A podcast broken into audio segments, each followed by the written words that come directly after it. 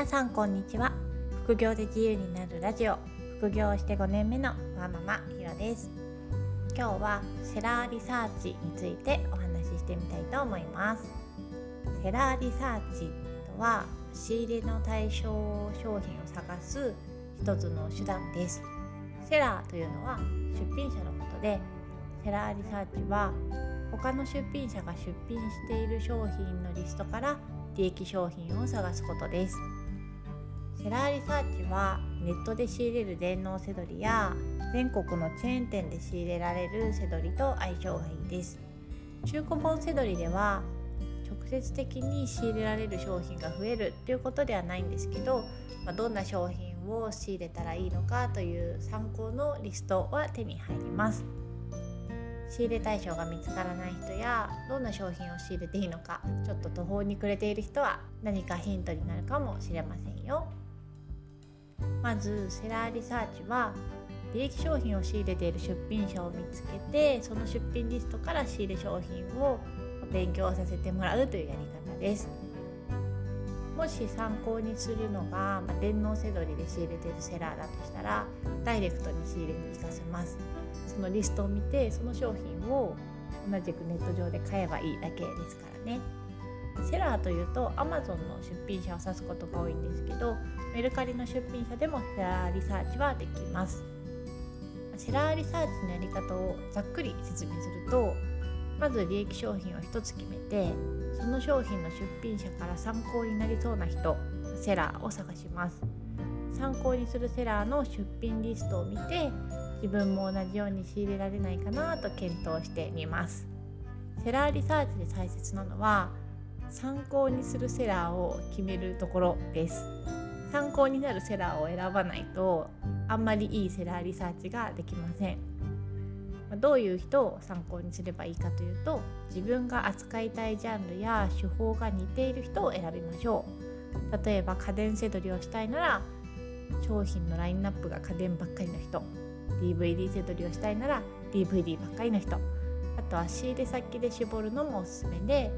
ドン・キホーテで自分が仕入れようと思ってるんだったらドン・キホーテで仕入れられそうな商品ばっかりが商品リストに載っている人あとドラッグストアで仕入れたいんだったらドラッグストアの商品が多い人っ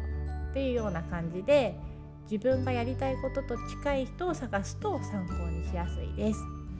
オールラウンドセドリとかオールジャンルセドリといって利益が出れば何でも扱ってるという人だとちょっと方向性が定まりにくくって参考にはちょっとしづらい気がします。ジャンルに特化している人の方が傾向が分かりやすくって簡単に真似できます。参考にしにくいしない方がいいセラーの特徴としては評価が何十万件もあるような、まあ、いわゆる業者の人と逆に評価が一件もないような新規出品者です業者と同じような仕入れは個人では難しいですよねだから参考にならないことが多いです。出品の数もすごい量になっちゃいますからね。逆に新規出品者は経験が浅いので参考にしていいかどうかちょっと判断材料が少なくて確証が持てないです。特に出品規制があるようなジャンルを扱おうっていう場合はそういう制限とか規約とかを知らずに出品してる場合があるので新規出品者を真似するのは結構リスクが高いです。次にセラーリサーチの具体的なやり方を紹介します。まず1つ利益商品を選びます。例えばヤマダ電機で仕入れをしたいと思ってる人だったらヤマダ電機で売っていて転売されてそうな商品を選びます。価格がプレミア化していたり価格が高止まりしていてセドラーの人が扱いそうな商品を選べばいいです。次にセラーを探して出品商品を調べます。商品を選んだらその出品者一覧を見て業者でもなく新規出品者でもないセラーを探します。出品者のストア名をクリックするとストアフロントというリンクがあります。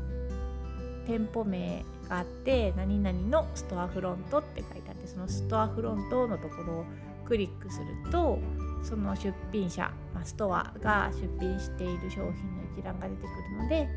その中から利益が出そうでかつ自分が仕入れられそうなものがないかなと見ていきます。ストアフロントで出てくる商品は出品した順ではなくって Amazon ランキングの順番かなと思います。自分のストアフロントでちょっと確認したので確証はないんですけど多分売れやすい順になってるような気がします。ここで仕入れ先が推測できるような商品ラインナップだったら結構参考にしやすいセラーじゃないかなと思います。次にメルカリでセラーリサーチをする場合説明しますね。Amazon だけじゃなくてメルカリでもできるんですけど特に中国輸入で転売をしているアカウントが分かりやすいし参考にしやすいです。自分がアリババなどで仕入れてメルカリで売ろうとしている人はまずは参考になるアカウントを探すと多分効率よくやり方がわかるんじゃないかなと思います。メルカリで中国輸入セラーの特徴はまず商品画像が綺麗で凝っている。公式の画像を流用している場合が多いのでプロのモデルさんの写真とかあとは文字が入ってる。新品とかブランド名とかそういう加工がしてあるものがトップページトップの写真になっているもの。あとは商品の状態が新品のもので同じ商品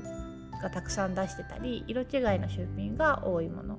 これはあのメルカリのフィルターのところで状態を新品にして例えば価格を商品によるんですけど例えばワンピースとかだったら3000円以上とかっていうふうに条件を絞ると多分すぐに見つけやすいと思います。あとは海外製と書いてあるもの。実質中国輸入なので中国の製品がほとんどなんですけど結構ぼやかして海外製なのでほつれがありますとかって書いてあることが多いです。アカウントを見つけたら出品一覧を見てみてアリババなどで同じものが売ってたら同じように仕入れができるので、ま、簡単に真似ができます。楽天ポイントせどりとか、まあ、家電とかパソコンガジェット系の転売のアカウントも結構分かりやすいのでもしそういうのもやってみようと思う方はメルカリでまず参考になるアカウントを探してみるといいかなと思います。長くなってしまったのでセラーリサーチのメリットデメリットは次回紹介します。